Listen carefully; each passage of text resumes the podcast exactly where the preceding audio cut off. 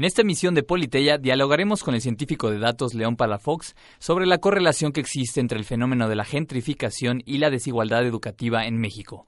Comenzamos. Esta es una producción de Radio UP de la Universidad Panamericana Campus México. Nosotros somos Media Lab de la Universidad Panamericana. Los hechos, comentarios y opiniones expresados en este sitio y programas son responsabilidad de su autor o de quien los emite y no reflejan bajo ninguna circunstancia el punto de vista de la Universidad Panamericana o de sus funcionarios y o representantes legales. Los participantes autorizan las transmisiones sin fines de lucro.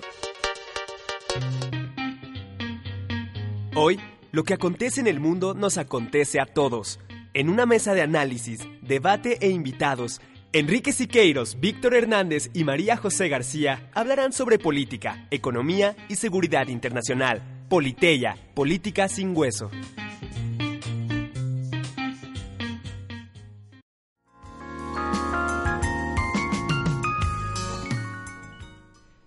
¿Qué tal amigos? Bienvenidos a otra emisión de Politeya. Mi nombre es Enrique Siqueiros, mamífero político y sofista menor. Y eh, me acompaña y tengo el gusto de estar con María José García, especialista en filosofía política en Hannah Arendt y John Locke. ¿Cómo estás, María José? Hola, ¿qué tal Enrique? ¿Cómo estás? Hola al auditorio. Hoy no está Víctor. Hoy no está Víctor, el generalísimo Víctor Hernández, cadete de todas las batallas, no estará hoy con nosotros porque asiste a un modelo de Naciones Unidas en Nueva York. Le mandamos un abrazote a Víctor, lo extrañaremos. Sí, ¿quién hará hoy los chistes? No pasa nada, a ver si eh, podemos compensar con un poco de, curiosidad. A ver, eh, ¿qué tenemos el día de hoy? Ah, ya adelantamos un poco en la introducción, pero vamos a hablar, como saben, en Politeya, principios de la vida en comunidad. Y de esto, dentro de, estos principios a veces cargamos un poco más porque somos filósofos a, a las ideas, las ideas que han regido, que han ordenado a lo largo del tiempo el mundo civilizado. Pero luego se nos olvida que no solamente son las ideas lo que hicieron que lográramos este grado de civilización, sino también y sobre todo son las herramientas que desde el Homo habilis ha venido evolucionando y hoy tenemos una, una de las herramientas más fuertes de las que vamos a hablar y una revolución tecnológica que es la ciencia de datos. Para eso, porque María José no nos presenta a nuestro invitado. Pues yo tengo el gusto de presentar nuevamente a León Palafox, que ya nos había acompañado aquí. De hecho, es como mi padrino, porque estuvo en mi ah, primer programa. Sí, es cierto. Pero ya vas a ver algunos avances, si no, pues me dices. bueno, pues yo tengo el gusto de presentar al doctor León Palafox, eh, que estudió la licenciatura en Ingeniería Electrónica en la UNAM. Después realizó estudios de maestría y doctorado en la Universidad de Tokio en temas de Internet, Big Data, Machine Learning y Data Science. Más tarde, dos postdoctorados de ciencia en la de ciencia de datos en la Universidad de Arizona. Tiene experiencia profesional como analista en el área de manufactura y consultor en data science para áreas como comercio exterior, impuestos, energía y otros. Actualmente está a cargo del Centro de Data Science en la UP y es profesor e investigador del Sistema Nacional de Investigadores 1. Además de que tiene un seminario con nuestro locutor Enrique Siqueiros. O sea que ellos ya se conocen, ya han hablado de esto mucho afuera de la cabina. Oye, muchas gracias por estar aquí, Leo. Gracias por la invitación. Oye, pues sí, de todos modos tenemos en, puerta, no lo hemos hecho porque queremos eh, seguir como quitando las barreras entre las disciplinas, pero tenemos pendiente un programa que vamos a hacer quizá al final del semestre o el, inicio del próximo sobre una confrontación de ética y tecnología. Vamos a presentarle resistencia aquí a los tecnócratas de ingeniería para ver si la ciencia de datos nos está ayudando más o nos va a traer un escenario apocalíptico como en eh, estos programas de ciencia ficción, ¿no? Eh, León, queremos empezar a hablar y sobre todo este tema, ahorita que eh, les platicamos que nos aceptaron un proyecto de investigación, un paper en la International Association of Computing and Philosophy, en la UNAM, que eh, un trabajo que está haciendo el doctor Palafox sobre gentrificación, educación y desigualdad, lo que hicimos desde la Facultad de Filosofía fue vestirlo como contexto y, ah, y meterle toda la parte de filosofía social. Y este tema quisiera, quisiera que nos platicaras, León, aprovechando así para hacer notas y seguir este, haciendo la tarea porque ya es en junio donde vamos a presentarlo. Esta tesis que tienes tú y que has trabajado con ciencia de datos, ¿cuál es esa correlación entre gentrificación y educación? Bueno, primero, más que nada, eh, platicarles un poco qué es gentrificación. Claro. Y la gentrificación, aquí en México, el ejemplo del libro de texto es la condesa. Para quien tiene los suficientes años, se acordará que la condesa antes era una colonia de clase media, clase media baja. Eh, no era lo que es hoy. Los comercios que encontrábamos eran pues, los típicos comercios de una colonia, verdulerías, tienditas. Y de unos años para acá, más o menos 10, 15 años, la Condesa se ha llenado pues de cafecitos, un montón de startups, eh, spas, restaurantes, cosas que antes no existían. Yo vivía en la Condesa toda mi infancia y ahorita no podría pagar ni 15 metros cuadrados. Incluso gente que sale a correr, que luego lo tenían como uno de estos índices, un spa y gente que sale a correr en las mañanas. Sí, de hecho, entre más gente ves corriendo en una colonia, es más probable que esa colonia se gentrifique. Claro. Ahorita nos dices por qué. Sí. Y entonces, bueno, la gentrificación es ese proceso. Es tipo un cambio social en cómo se ven las colonias. Y eso implica un desplazamiento de las personas, porque ciertamente no significa que las personas de esas colonias de repente tienen un nivel de ingreso mayor. Lo que quiere decir es que las personas de esas colonias se tienen que mover, se tienen que mudar a otras colonias donde sí puedan pagar la renta. En el caso muy puntual de la Ciudad de México, estas son las zonas aledañas, entiendas Estado de México, eh, eh, delegación Tláhuac, Xochimilco, Tlalpan. Nosotros hemos visto que son delegaciones que han crecido mucho en población en los últimos años. Y teniendo en cuenta que la población en la Ciudad de México es relativamente estática. O sea, la Ciudad de México no se ha movido de entre 8 y 9 millones en los últimos 15, 20 años. Entonces lo que pasa es que la gente se mueve. Claro, no, es que ni siquiera caben. Y la gentrificación solo se debe a la ubicación geográfica, es decir, la Condesa, por ejemplo, es una colonia céntrica y pues Tláhuac no. Entonces, ¿cuáles son las causas de la gentrificación o cómo se eligen los lugares? Eh, los lugares suceden de manera muy orgánica, no es que alguien gentrifica una zona por, por diseño. Eh, se necesita que sea céntrica, que esté bien conectada. Se necesita también, por ejemplo, que tengas acceso a todos los servicios caminando o en bicicleta, o sea que no necesites un auto, eso es muy característico de la gentrificación. Se necesita también que sea una zona segura, se necesita muchas zonas gentrificadas, por ejemplo, están cerca de zonas turísticas, porque justamente, y si quieren después hablamos de eso, cosas como Airbnb están gentrificando zonas artificialmente. Claro, porque, y eso lo vamos a discutir, uno pensaría que eh, por un lado es una libre autorregulación del mercado, pero también hay unas características que parece que son eh, más bien forzadas por eh, empresas que son más grandes y que tienen mayor poder de, organización, ¿no? Oye, y, antes, digo, nos vas a explicar eh, a fondo en este programa, pero nada más por... ¿Y esto qué, relación tendría con educación? Así más para empezar. Y bueno, aquí en México, bueno, muy particularmente nosotros nos enfocamos a la educación pública. Entonces, si tú, por ejemplo, un chico, digamos, 1998-97, que toda tu, vista, toda tu vida viviste en la Condesa, vas a tu secundaria pública y con tus amigos y de repente tus papás ya no pueden pagar la renta y pues te terminas yendo a Tláhuac, Xochimilco, Tlalpan, eh, vas a irte a una escuela pública ahí. O sea, aunque en México tenemos la libertad de ir a la escuela pública que queramos, en teoría, eh, los papás no van a hacer una dos horas de camino simplemente para dejar al hijo en la escuela. Entonces, eso implica que la escuela donde tú estabas sí era muy buena, por el puro efecto de la gentrificación vas a pasar a una escuela que a lo mejor no es tan buena. Pero entonces, ¿el nivel de las escuelas también está relacionado con la gentrificación? Es decir, ¿tú crees que hay mejores escuelas? Eh, por supuesto, esto es más preciso, pero ¿hay mejores escuelas en las zonas gentrificadas que en las zonas aledañas? Hay, lo que nosotros encontramos en nuestro estudio es que hay mejores escuelas en zonas de ingresos altos, donde el ingreso es alto, que en zonas donde los ingresos no son tan altos. Y entiéndase ingreso, costo del suelo, eh, otras variables, otros factores que encontramos. Eh, la, educación tradicionalmente, por ejemplo, la, Benito Juárez es una de las delegaciones con mejores escuelas públicas. Y no sé si ustedes se han dado cuenta, la Benito Juárez también poco a poco se están gentrificando varias colonias. Oye, y para hacer este estudio, porque me imagino que son tantas las variables, tantos eh, los datos que debe uno de tener en cuenta y han de ser equipos enormes, o cómo puedes poner a trabajar eh, toda esta información y al final sacar eh, sacar resultados, que al final creo que es lo de la ciencia de datos. ¿Nos podrías explicar qué es la ciencia de datos y cómo te ha permitido tener todo este eh, cúmulo de variables, de datos duros y al final sacar este, estas conclusiones? Claro, la ciencia de datos al final no es más que procesar datos, o sea, los datos existen, ahí los tiene el INEGI, pero hacer algo útil con ellos. O sea, la ciencia de datos se encarga de hacer eso, de agarrar esa materia prima, utilizar algoritmos, utilizar este alguna especie de preprocesamiento y poder encontrar conclusiones a partir de eso. Una empresa los, lo, usará ciencia de datos para encontrar cómo ganar más dinero. Eh, por ejemplo, un hotel usará ciencia de datos para ver en cuánto dar los, los cuartos, cuánto va a cobrar por cada cuarto. Nosotros estamos usando ciencia de datos justamente para eso, de todos los datos del INEGI, tratar de predecir eh, si un barrio se va a gentrificar o no se va a gentrificar.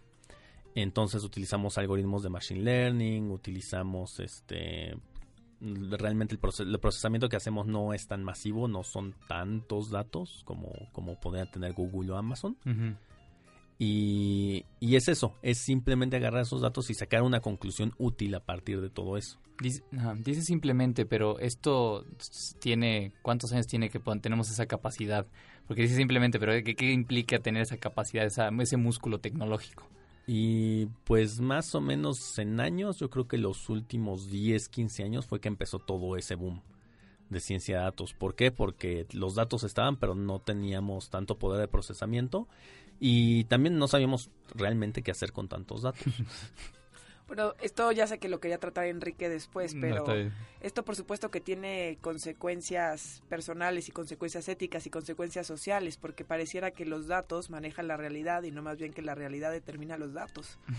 eh, sí, de hecho, bueno, una de las pláticas que luego doy, el Brexit es, fue básicamente el uso de los datos para determinar la elección de, de que se saliera Gran Bretaña de, la Unión Europea. Igual el caso Trump también se utilizaron datos para inclinar, no para inclinar, sino para realmente jalar a esa población que era muy proclive a votar por alguien como Trump a que votaran.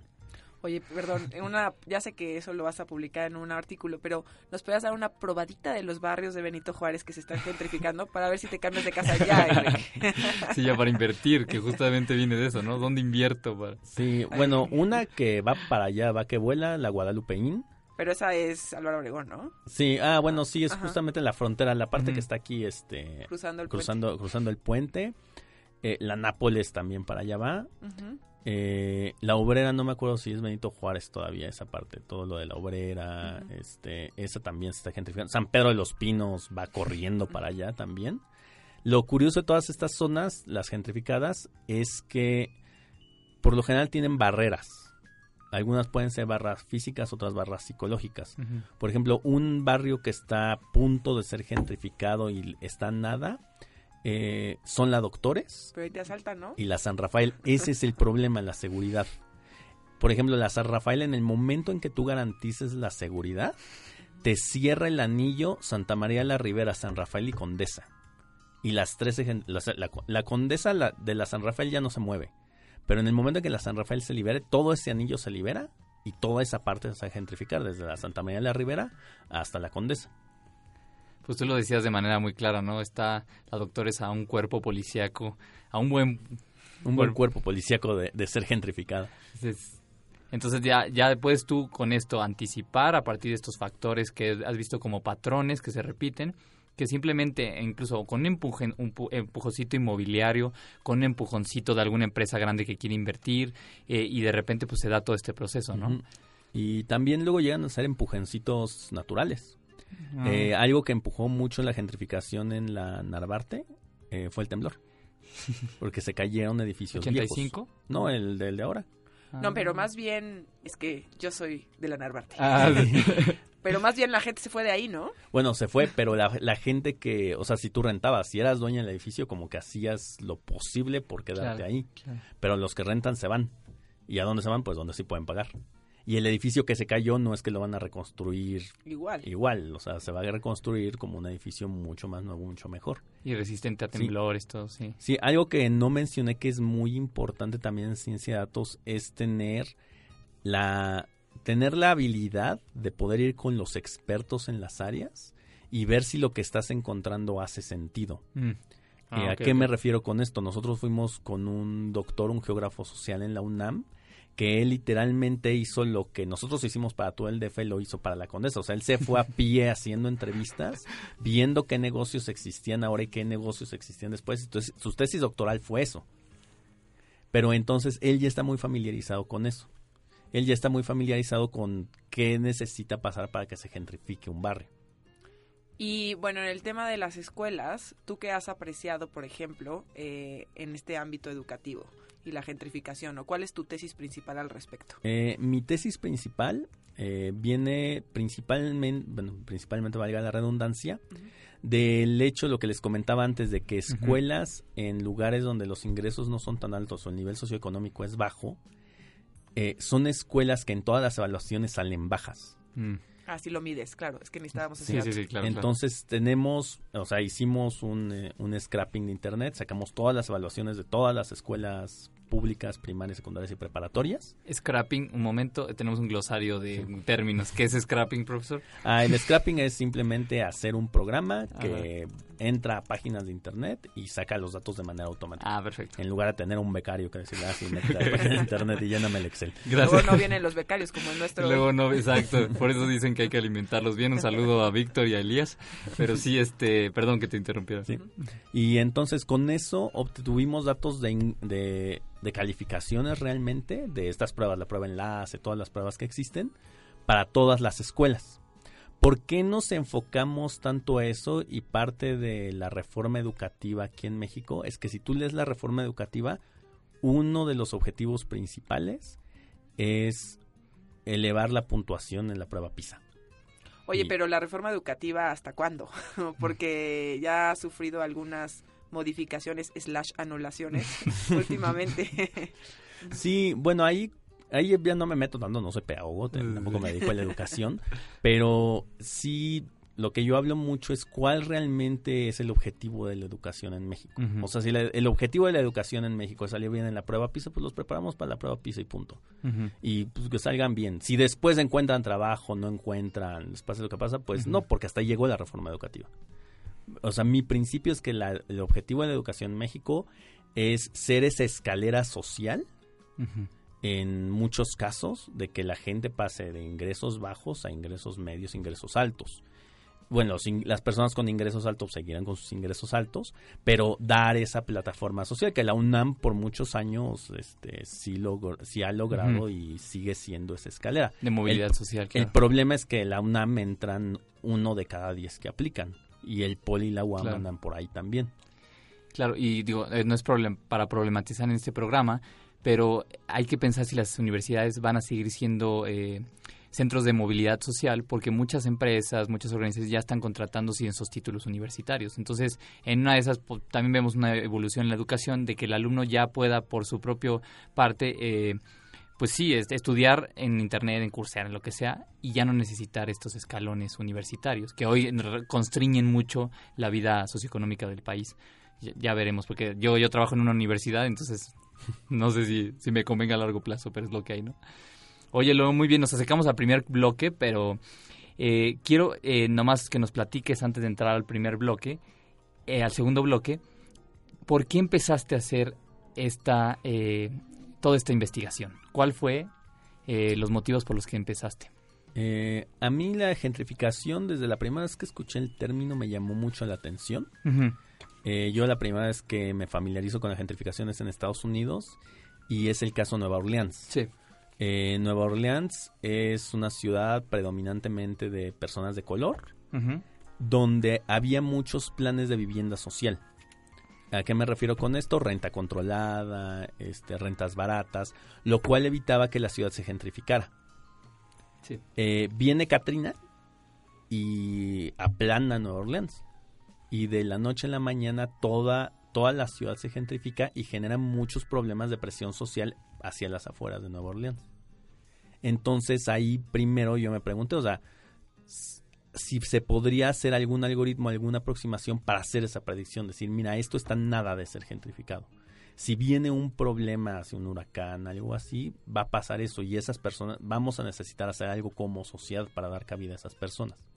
Por eso es que me interesé mucho en tratar de crear un algoritmo que pudiera predecir si un barrio se iba a gentrificar o no. Pues muy bien, y ahorita vamos a entrar a por qué de la gentrificación saltaste a la educación. Amigos, estamos en Politeya, esto es Política sin Hueso.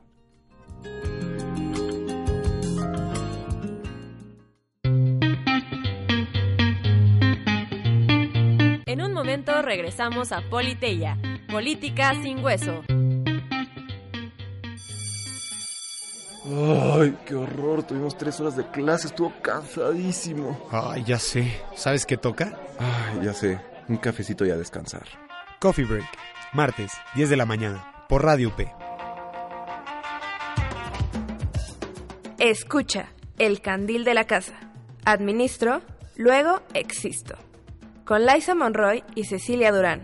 Todos los miércoles a las 9 de la mañana. No te lo pierdas.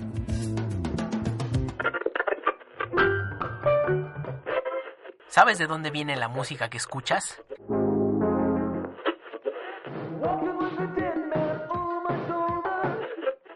¿Crees que existe el real darwinismo musical? No busques más. Acompáñanos de 12 a 1 en Wax Museum, el programa de evolución de los géneros musicales aquí en Radio UP.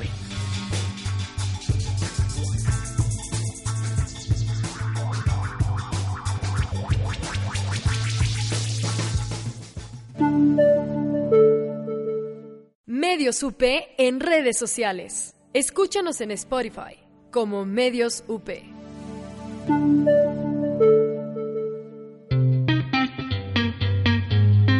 Continuamos con Politeya, Política sin Hueso.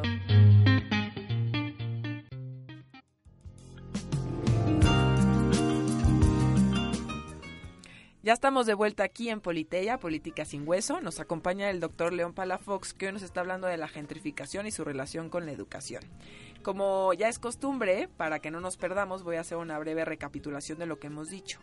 León nos, ya, nos dijo ya que la gentrificación eh, es un término que surge en el siglo XX en Estados Unidos y que viene, bueno, eso no sé si lo dijo, pero como se dice la tarea, viene de gentry, que es noble. Ah, ah, sí. Y no es que los barrios se vuelvan nobles, más bien que los barrios eh, lo que hoy entendemos aquí como plusvalía, que valen más porque se les invierte más y entonces la gente que vivía allí tiene que salir porque ya no puede cubrir los servicios. León se enfoca especialmente en la educación, puesto que las mejores escuelas ahora se quedan ahí, pero la gente a la que asistía a esas escuelas pues se tiene que cambiar de, de barrio, se tiene que cambiar de comunidad y eso obviamente tiene un impacto en la educación en México. Hasta ahí nos quedamos. También antes del corte, eh, Leo nos estaba platicando un poquito de su experiencia en Estados Unidos, específicamente en Nueva Orleans, que fue arrasado pues por Katrina. Eh, a partir de esto, lo que quiere hacer León es un algoritmo que pueda predecir este tipo de fenómenos y que pueda saber qué ciudades son más proclives a gentrificarse.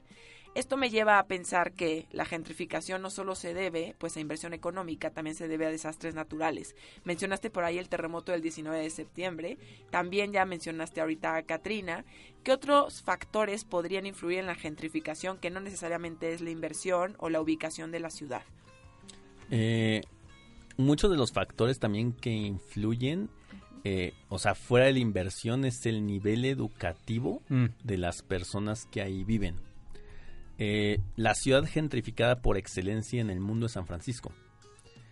¿Por qué San Francisco? Porque ahí tienes Silicon Valley, lo tienes a un lado. O sea, en San Francisco, las personas que trabajan en San Francisco en empleos como limpieza, administración o así, no pueden vivir en San Francisco, eso es un hecho. Tienen que vivir en ciudades aledañas.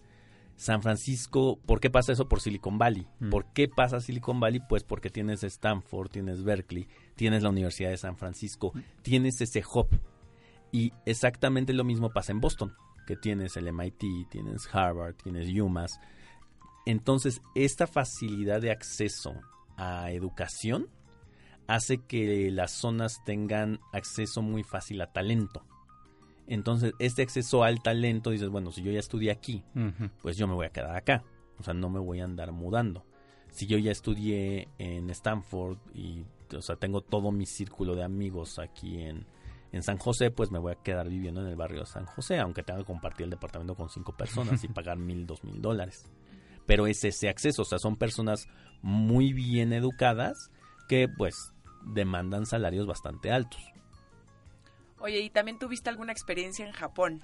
Nos estaba platicando Enrique. Sí, ahí en Japón es más que nada la parte del este de la educación, el acceso a la educación como tal.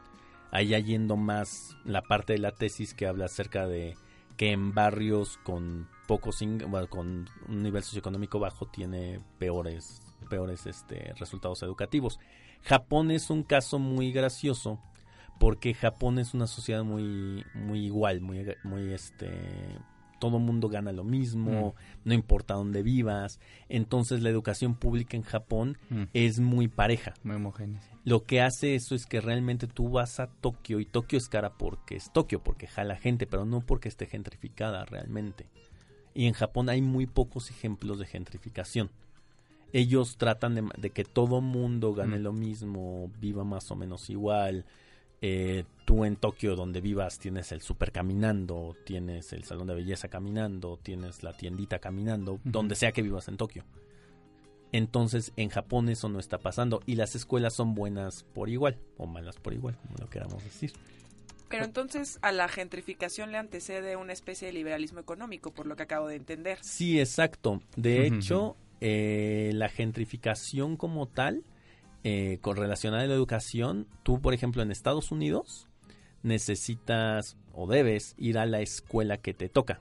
Dices, ah, mira, yo voy a la secundaria, ¿a qué secundaria vas a esta? ¿Por qué? Pues porque por ley es la que me toca, yo no puedo ir a otra. Inclusive hay casos de personas que te pueden llegar a multar bastantes miles de dólares por mentir en Mm. tu dirección para que tu hijo esté en otra zona escolar. Cuando tú compras o rentas una casa, lo primero que te dicen, ah, sí, está en una zona escolar maravillosa. Y tú ves las zonas escolares en Estados Unidos y es este las mejores están en Boston, están en California. Mark Zuckerberg le metió una cantidad de dinero brutal al sistema educativo de, de San Francisco. O sea, son escuelas de... Yo me imagino que las mejores prepas privadas de aquí no le llegan ni a los talones a los programas educativos de las mejores prepas públicas de San José, Silicon Valley. Y en Estados Unidos hay mucho ahorita el empuje de los libres mercados de decir, es que el problema es que los estamos obligando a, aislarse. Estamos obligando que estas zonas que ya están gentrificadas, que tienen gentes de altos ingresos, pues tengan que ir a esas escuelas. Entonces ellos van a abogar porque sus escuelas sean buenas.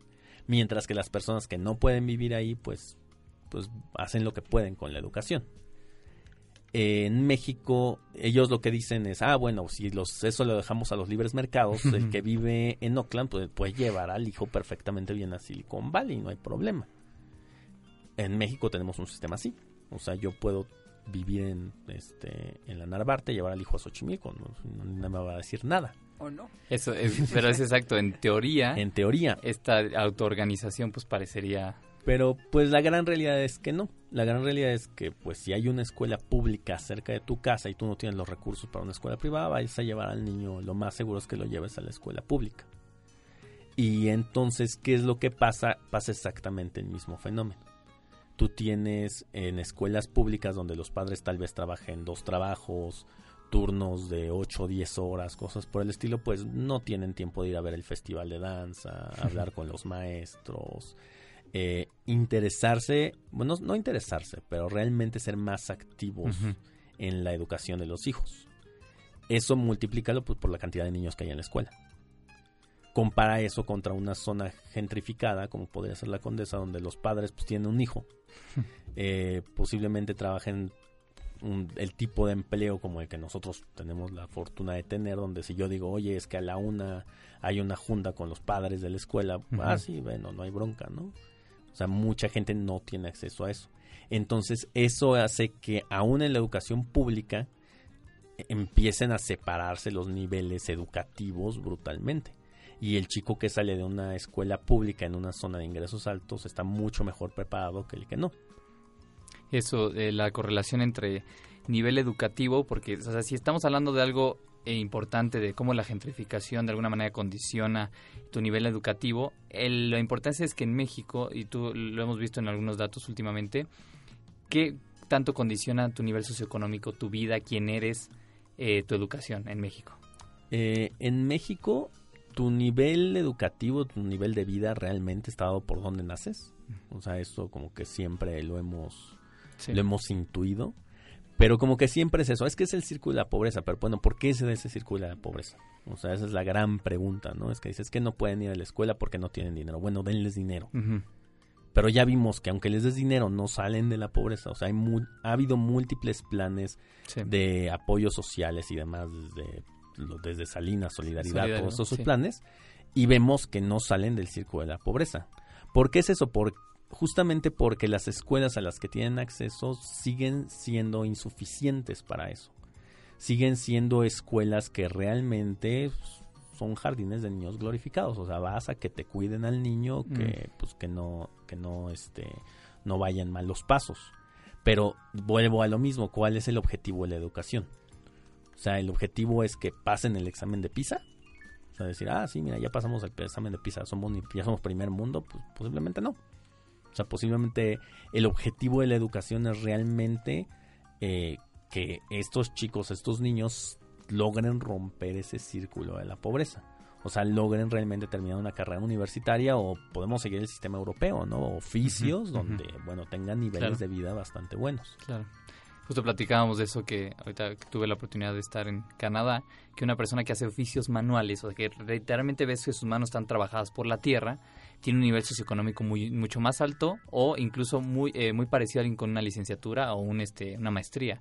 Y eso aquí en México, lo que platicamos en unos programas pasados con el caso Roma, el trabajo doméstico, es por qué es tan eh, contrastante quien tiene licenciatura o un posgrado con alguien que hace un oficio manual. O sea, es una historia que ya platicaremos que vino desde la hidalguía española y vino mucho con la, conquista de por qué uno veía como con mayor eh, dignidad un trabajo intelectual que un trabajo manual. Es una de las taras mexicanas, pero bueno. Eh, bueno, independientemente yo te quería eh, preguntarle, ¿cómo tú encontraste esa correlación entre que estás gentrificado, estás quizá estudiando lejos y no llegas a, a estudiar porque sé que hiciste unas investigaciones aquí de en la universidad, ¿no? Con los datos de la universidad. ¿Qué más o menos qué arrojo? Eh, o sea, parte de lo que vimos es lo que te comentaba. O sea, vimos datos de ingresos, zonas gentrificadas, creamos un índice de gentrificación y vimos cómo se ven los, las evaluaciones educativas con respecto a esos índices.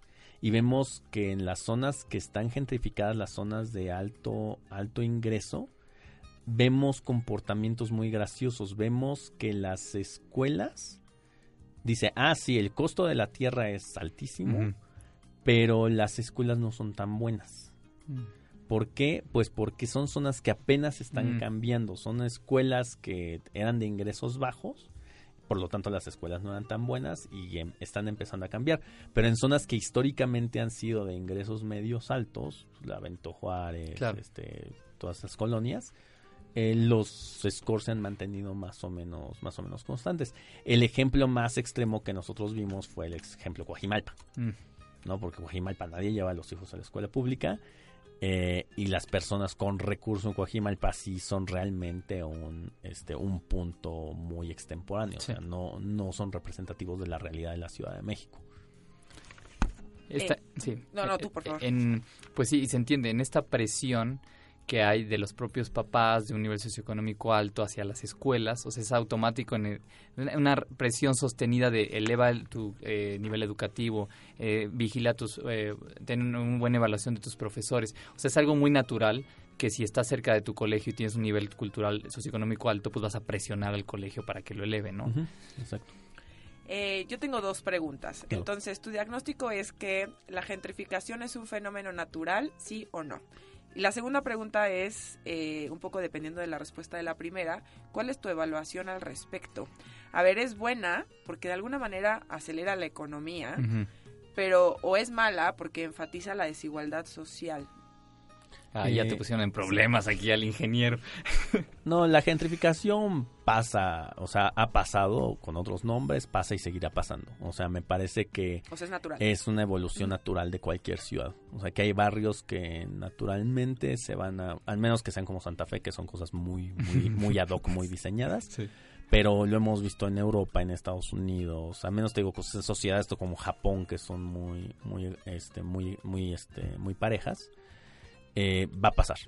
O sea, siempre que la persona tenga esa libertad de movilizarse donde él quiera irse y eh, los empleos se centren en, en, este, en ciertos lugares, va, va, a suceder. Siempre vamos a ver que eso va a pasar. Estoy seguro que en Guadalajara, en Monterrey, tendrán sus propios lugares que se están gentrificando. Y si vamos a Sudamérica, también mi esposa es de Buenos Aires, también en Buenos Aires hay varias zonas que se están gentrificando. Entonces no es algo O sea, no es algo que podamos decir este es artificial, así alguien lo está diseñando. No, sucede. Sucede, pero, y eso es lo que sucede, pero ¿a quién le podría beneficiar estos datos o esta capacidad predictiva que tienes tú? Porque sucede, pero si yo soy, voy a poner un ejemplo que nadie pondría, Carlos Slim, y entonces tengo ese músculo económico para transformar, eh, pues, digamos, si tú además me dices que esto está es un suelo fértil para transformar, yo, o sea, se vuelve entonces artificial, porque yo puedo decidir, de aquí voy a transformar, de aquí a acá con ese poder económico, que se da en un suelo como el mexicano donde sí hay este nivel de desigualdad, ¿no? Sí, ah, no, la gentrificación lo que necesita es un empujoncito para empezar a gentrificarse. O sea, la gentrificación lo que pasa es que de repente empiezas a saber que sube el nivel, o sea, empieza a subir y empiezas a tener desarrolladores, grupos inmobiliarios y demás que aceleran el proceso, ciertamente y que hacen que ya, bueno, esa zona se, se, se, quede gentrificada como tal. O sea, tú ahorita ve a Santa María Rivera y tienes un montón de edificios que se están construyendo y demás. Entonces, pero el, el hecho de cómo empieza a gentrificarse la zona sí es muy orgánico y muy propio de cada ciudad. O sea, es muy difícil predecir eh, sin datos, decir, ah, sí, es que esta zona en particular se va a gentrificar. O sea, en Los Ángeles la parte que se gentrificó era una zona que nadie se esperaba que se fuera a gentrificar tanto porque no está tan cerca del centro, Silver Lake, la zona de Silver Lake. Eh, es una zona que no tenía muchos negocios y demás, pero apenas dio el empujoncito empezaron a aparecer Starbucks, empezaron a aparecer este, sus versiones de los Oxos, cosas por el estilo.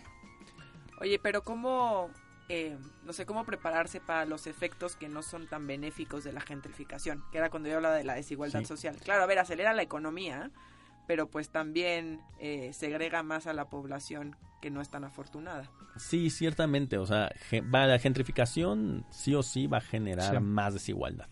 O sea, eso es un hecho. Digo, aquí en México lo estamos empezando a ver con la Condesa. Sí. Eh, la Santa María, les digo, para allá va.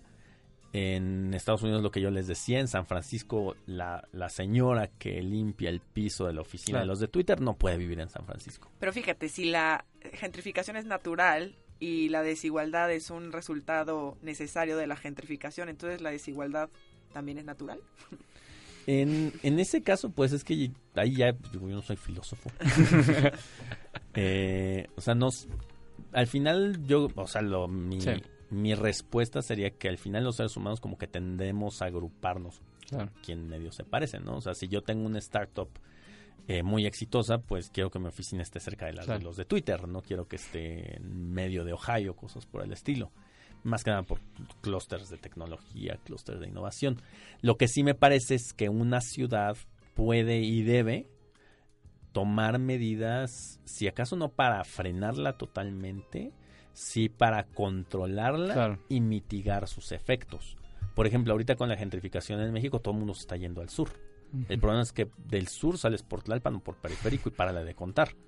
Entonces, ¿qué pasa? Que en los últimos 10 años, yo de que me fui y regresé, Periférico y Tlalpan, a la hora que tú veas, son un estacionamiento. Cuando antes eso solo pasaba en las horas pico. Y dice, no, es que hay más gente. No, es que se movió mucha gente al sur. O sea, el sur antes no tenía tanta gente. Yo ahorita voy y hay una cantidad brutal de, departamentos. Se volvió más barato también. Se, volvió más barato porque la, toda esta gente que vivía en la Condesa pues se tiene que ir a algún lugar. Toda la, gente que va a zona, este, zona centro, pues se va a algún lugar. Se van al norte. Entonces, bueno, tienes que empezar esas líneas de comunicación. El problema es que esto no lo vemos hasta que ya sucede, hasta que ya lo tenemos encima. Entonces, yo ahora la idea, mi idea es esa. Mira, yo te estoy dando un índice y yo te digo que estas colonias es posible que se gentrifiquen. Yo creo que sería conveniente con base en eso eh, replantear tu sistema de transporte. Por ejemplo, una zona que está también a nada de ser gentrificada es la, este, ¿cómo se llama? Santa Úrsula, la que está alrededor de Metro CU. Mm. Esa está nada de ser gentrificada. Eh, el gran, digamos, obstáculo ahí es que muchas personas son dueños.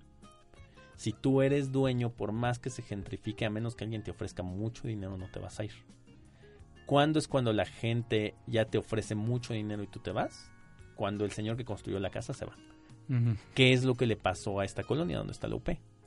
O sea, esta colonia se empezó a gentrificar, se empezó a llenar de edificios cuando la generación cambió. Y los hijos de los dueños son, pues, pues sí, la casa donde crecí, pero me están ofreciendo 5 millones por la casa. La van a tirar, la van a hacer lo que sea, no me importa. O sea, pues ahí tengo el dinero. ¿Y qué es lo que va a empezar a pasar con todas estas otras colonias? Amigos, estamos en Politeya con el doctor León Palafox, Política sin Hueso.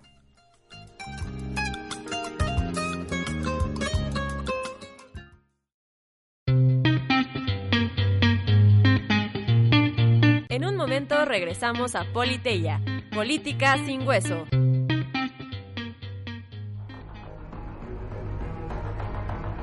El chismógrafo. Una revolución en la radio. Tratamos de imaginarnos el mejor programa. ¿Cómo sería? Noticias, música, chismes. Algo nunca antes visto. Y entonces... Un día... Llegamos. Escúchanos a través de iTunes y Media Lab. El chismógrafo. Te espera.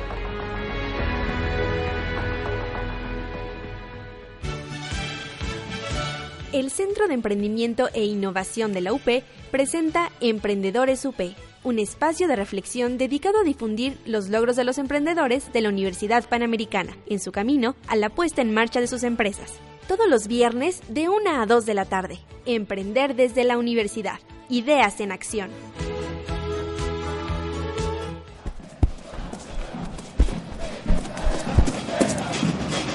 Recibe tu dosis deportiva. Acompaña a Pablo Recendis, Andrés Rincón, Ignacio Miqueo y Emiliano Flores todos los lunes, 4.30 de la tarde por Media Lab. Dosis deportiva.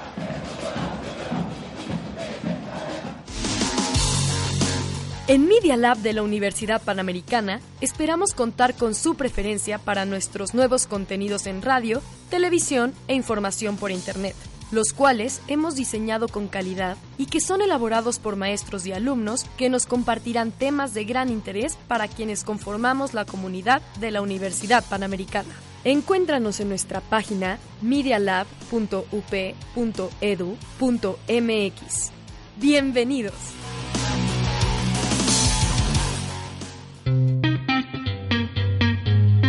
Continuamos con Politeya, Política sin Hueso.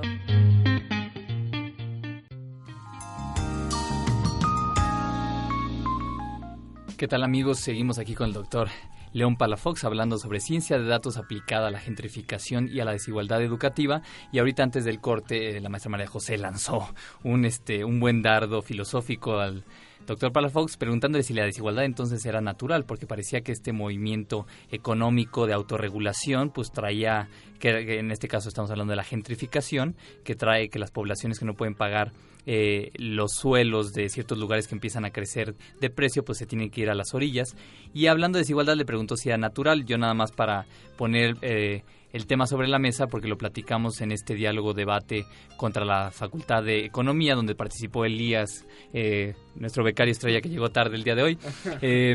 sí, lo dice Adam Smith, la, la, la desigualdad es algo inevitable y a veces deseable. Inevitable, ¿por qué? Porque tenemos capacidades diferentes y además en la medida en que nos especializamos, pues se hacen más notables estas diferencias. Pero también es deseable porque justo la división del trabajo y la especialización trae el crecimiento económico y traen cosas que hemos dado cuenta que a lo largo de la historia nos ha traído unos niveles de bienestar, de... Eh, pues de, de, incluso de calidad de vida y de esperanza de vida altísimos. Entonces parece que es algo no solo inevitable, sino que además es deseable.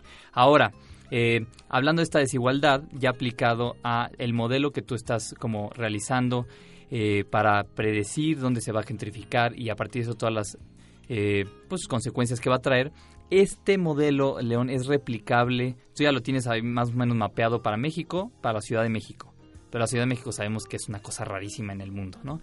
¿Esto es replicable en otros estados o en otros países, este modelo?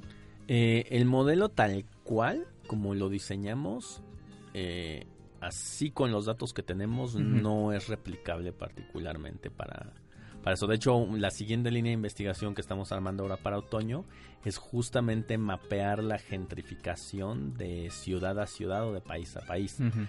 ¿A qué me refiero con esto? Por ejemplo, si eres una ciudad costera, eh, se ha visto muchas veces que la gentrificación se tiende a rodear a los a los muelles, los muelles bonitos, ¿no? donde hay donde hay restaurantes y demás, ¿no? no, muelles industriales. Pues, la Ciudad de México no tiene muelles. Entonces, ¿qué es el equiparable? Ah, pues tu zona turística, ¿no? Chapultepec, que justamente está la Condesa, está pegadita. Entonces, hacer ese mapeo, ¿no? Decir, ah, por ejemplo, es que en la Ciudad de México es muy conveniente estar al lado de un Oxxo o un 7-Eleven, cuando en Estados Unidos eso no es tan deseable. O sea, las tiendas de conveniencia por lo general están en gasolineras, que por lo general pues están en... A uno no le gusta tener una gasolinera así tan cerca de donde vive, ¿no? Entonces ahí es ese, ese tipo de efecto. Es difícil mapear por la forma en la que construimos ciudades que es diferente de país a país e inclusive por las propias idiosincrasias de cada uno.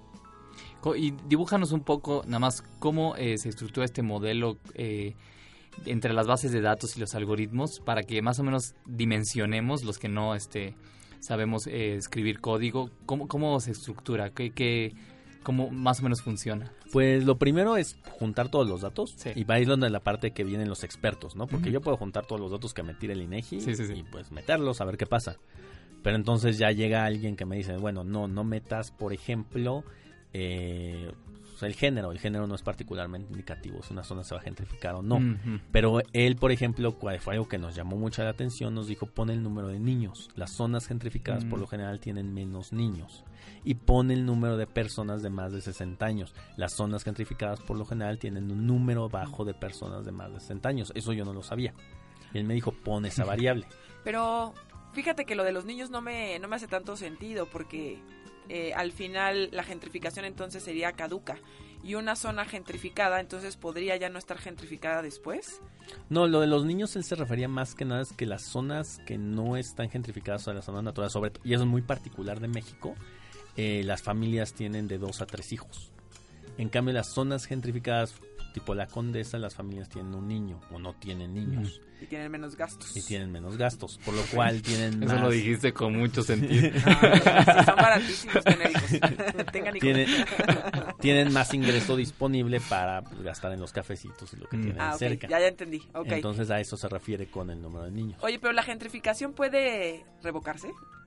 O sea, puede desgentrificarse una zona la verdad ahí sí tengo que ser honesto, no he visto mucho, o sea, cómo, cómo se ha funcionado ese fenómeno. Eh, me parece que sí y no, depende mucho de la dinámica de gentrificación.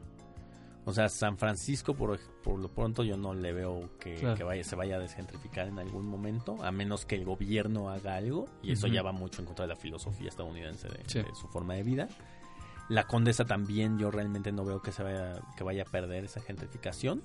Lo que sí es que puede ser que el matiz social de la colonia cambie, ¿no? O sea, que la Condesa se convierta más en algo como una colonia del valle conforme las personas van aumentando de edad. Y todos los jóvenes se vayan a otra colonia. Claro, tendría que ser algo muy violento como que, se que faltar el agua, ¿no? Sí. Que es una de las cosas que ven de la Ciudad de México. Se ha gentrificado mucho, es creciendo altísimo los costos inmobiliarios, pero de repente si llega a faltar servicios básicos o de plano colapsan todas las vías de acceso, pues llega un momento en que la gente dice, pues mejor me voy a otro lado, ¿no? Sí, exacto. Oye, pues María José quería preguntar, ya eh, no es que tenga una mente, mente jurídica, pero que quería preguntar, eh, en la ciencia de datos... Eh, ¿Cómo lo ibas a plantear? O sea, más bien eh, dirigir la discusión hacia la ciencia de datos un poquito más y preguntarte eh, cuál es el impacto social y político de la ciencia de datos. ¿Hasta qué punto los legisladores deberían de considerar absolutamente la ciencia de datos? ¿Y esto qué impacto podría tener socialmente? Eh, para mí la ciencia de datos no es más que digamos, un indicador más para que ellos se informen. O sea, yo te digo, ah, mira, el Producto Interno Bruto de México es tanto, es tu indicador si lo quieres usar o no para hacer política económica, ¿no? Eh, la deuda de México es tanto, ahí está tu indicador para hacer política monetaria. Entonces, yo en la ciencia de datos es eso, mira, ahí está, esto nos los están diciendo los datos, son datos duros. Yo te recomendaría alguna acción social pero de nuevo, esto está muy basado en modelos de aprendizaje artificial que pueden llegar a equivocarse mm. alguna vez, o sea, no es absoluto. Por eso el acercamiento que dices con el especialista. Exacto. O sea, si el especialista ve el modelo y dice, sí, hace sentido, bueno, vamos. O sea, este modelo es tan válido como que vayas y le preguntes a los geógrafos de la UNAM. Mm. o sea, eh, y lo que sí nos permite, digamos, es la magnitud. O sea, yo les comenté, un geógrafo de la UNAM se tardó 3, 4 años en poder analizar la gentrificación en una colonia. Lo que estoy tratando de hacer es generalizar ese conocimiento que él tiene a múltiples colonias para poder así hacer políticas más efectivas. Oye, y soplanos un poquito las conclusiones de tu, de tu paper. ¿Cuáles serían algunas estrategias específicas para mejorar la educación con base en la ciencia de datos que has hecho hasta ahora? Eh, a mí algo, por ejemplo, que me gusta y que acá Enrique también le encanta mucho es lo de la economía conductual. ¿No? O sea, dices, bueno, sabemos qué escuelas son buenas y qué escuelas son no tan buenas. Entonces, sabemos que las escuelas las hacen los alumnos. Vamos a tratar de hacer alguna política para forzar que padres que se que tienen el tiempo para dedicarle a la educación de sus hijos, mezclarlos con padres que no tienen ese tiempo y hacer escuelas más inclusivas, o sea, escuelas donde sí tengamos, mm. tengamos los múltiples elementos. ¿Cómo hacemos esto? Bueno, eh, si tú, por ejemplo, vivías en, este, por razones de gentrificación, vives en una zona muy lejana, Xochimilco, Tlalpan y demás, y dices, no me da el tiempo para llevar al niño, bueno, transporte público, vamos a hacer la mm. democratización del transporte público como en Estados Unidos, ¿no? O sea, un sistema mucho más eh, fuerte. O sea, yo veo el transporte público en las escuelas y literal es un bochito que dice, ah, sí, escuela pública número tal, y ahí llevan a los niños. No, o sea, vamos a hacer un buen sistema de transporte público. Que los niños, si ellos quieren, tengan acceso a esas escuelas sin que signifique un sacrificio muy grande de los padres para tener que ir a llevarlos. Con eso hacemos que, que los chicos que están en escuelas no tan privilegiadas se junten con, con los otros chicos. Esa es una y la otra también es los maestros, o sea, los maestros tradicionalmente van a querer estar en escuelas también donde pues, tienen buenos alumnos, también hacer redistribución de maestros. Esto viene mucho en la parte de la economía conductual también. O sea, ¿qué tipo de incentivos le das a los maestros para que sí vayan a estas otras escuelas? Tal vez decir, bueno, tú eres muy buen maestro, ¿sabes qué? Te voy a dar, te voy a subir el salario 15% si te vas a Tláhuac o te vas a Milpalta, al pueblito de Milpalta, y ahí puedes rentar, puedes vivir y demás. Eh, pero bueno, para que le des clase a sus alumnos. Eh, a mí, así, una idea que siempre todo el mundo me, me, este, me critica, sobre todo los, los investigadores de la UNAM, es que yo abogo mucho a cerrar plazas en la UNAM y esas plazas abrirlas en escuelas públicas, universidades públicas de los estados exactamente con el mismo ingreso que ganarían en la UNAM. Porque el dinero viene del erario, entonces pues es indiferente a dónde vaya. Y decirle, ah, mira, tú por lo que ganas en la UNAM, pues ahora lo vas a ganar en, la, en Puebla, o lo vas a ganar en Tlaxcala, o lo vas a ganar en Zacatecas. primero